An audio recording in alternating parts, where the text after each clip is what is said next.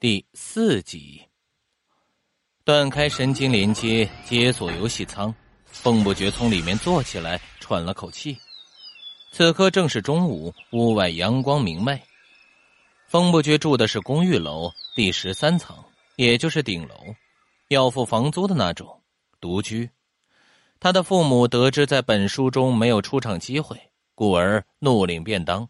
于数年前撒手人寰，留下孑然一身、孤苦伶仃的主角一位，且为我省下了多编两个姓名的麻烦，真可谓书开归西去，深藏功与名。看了看时间，风不觉发现自己刚才只玩了十五分钟而已。惊悚乐园在非睡眠模式下，游戏中的时间感知与现实体验是二比一。也就是说，刚才他在游戏里待了半个小时的感觉，而在睡眠模式下，神经连接的深度不同，时间比可以达到十比一的程度。正所谓梦中无时间。如果玩家坚持不下线，睡一觉可以完成八十个小时的游戏内容。当然，这样等于一晚上连续做了八个小时的梦，第二天起来一定会头疼。游戏舱的说明书上写明了，不建议玩家在睡眠模式下进行四个小时以上的游戏。这句话，风不觉很显然读过，而且记得。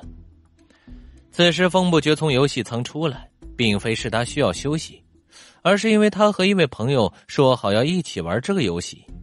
今天是内测第一天，早上八点就开服了，而那人今天白天正好没空，所以风不觉想等等他。刚才只是上线熟悉一下游戏的情况，并不想把等级练得太高，造成两人游戏进程脱节。说起来，这大白天的，风不觉就没事干吗？是的，他没事干。之前说他是推理小说家，现在一定有人会想，这小子该不会是那种什么都不写也能衣食无忧的大作家了吧？很显然，也不是。风不觉小有名气，但绝非家喻户晓。他的书不错，每本都能出版，出版社也愿意跟他合作。他就属于那种赚不到什么大钱，却不至于饿死的小说家。他在一本周刊杂志上占了两页的专栏，连载着一篇侦探小说，每个月中交稿一次，得交出下个月所需的全部连载内容。如果质量不行，还是被退回，最迟在月底前得改完。这份活的稿费是按月结算的，但光靠这份收入，在 S 市这个城市中，他只能勉强度日。所以他另外还在写篇长篇的侦探小说，就是那种印刷成本并销售的实体书。每写成一本这样的书，风不觉才能赚些钱存起来，算是有点盈余。可为什么他会大白天的没事干呢？这个也很好解释。用风不觉自己的话来描述他的写作和生活状态，那就是灵感充沛，按时交稿，山珍海味热切糕，文思枯竭，只字难书，一碗清汤煮面条。很显然，最近他正处于写不出字来的状态。这人是很随遇而安的，写不出来，应急也没有意思。所以他就玩不但玩还自称这是在收集素材。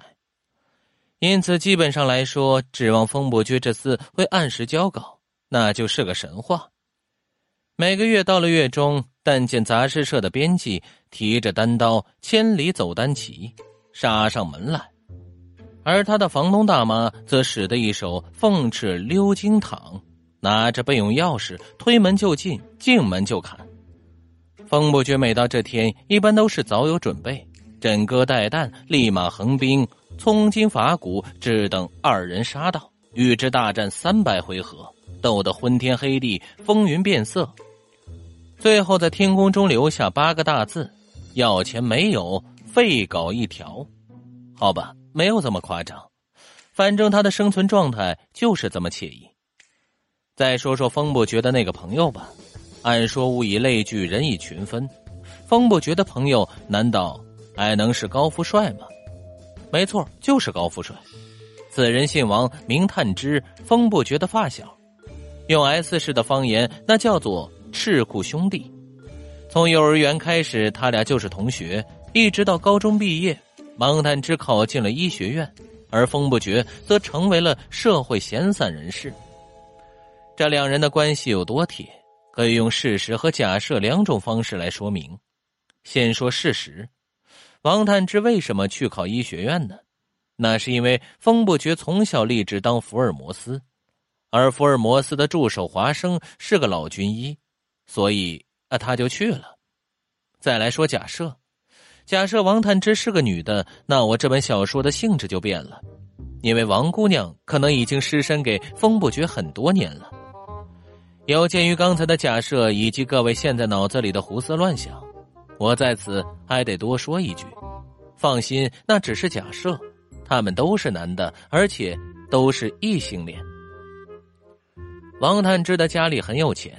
具体有多少不重要，反正他这辈子完全不工作也能够过很好的生活就是了。他长相也略帅，身高比风不绝高那么一点点，正好一米八。性格温和善良，略有些懦弱，不爱出风头，为人谦虚忍让。总之，很难挑出毛病来的一个人，和风不绝这个怪咖形成了鲜明的反差。王探之可谓是人见人夸的大好青年，但风不绝得到的评价往往是玩世不恭、愤世嫉俗、喜怒无常、文青流氓。不过世上的事情就是这么神奇，这样的两个人竟能成为哥们儿。一下午的光景匆匆逝去，风不觉又花了一个小时去官网上回顾了一些资料，因为已进入过游戏并完成了新手教程。此刻再看那些说明，很多地方都更明朗了。其余的时间里，他都在做挂面，倒不是因为特别爱吃，他只是把买方便面的钱省下来，用来买了面粉。这是一个怪人，他居然会去计算出自己的食量，精确到每顿饭，并得出了需要多少食材才不会饿死的具体数字，然后就用银行里的所有积蓄。呃，本来也没多少，去买了个游戏仓，剩余的钱就用来买面粉、交水电费什么的。你说他精打细算吧，他竟然会花一笔接近自己承受极限的开销去买了个奢侈品。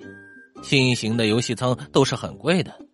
你说他挥霍无度吧，他又从来不会让自己的窘迫到揭不开锅的地步。转眼已到了傍晚，风不觉一碗清汤挂面下肚。就算解决了晚饭，王探之打了个电话过来，说他已经登录过游戏了，刚刚完成新手教程，吓了个半死，一身冷汗，下线来打个电话，正好平复一下情绪。风不觉心道：“老子真是羡慕你呢，冷汗是个什么玩意儿？”我感谢您的收听，去运用商店下载 Patreon 运用城市，在首页搜索海量有声书，或点击下方链接。听更多小说等内容。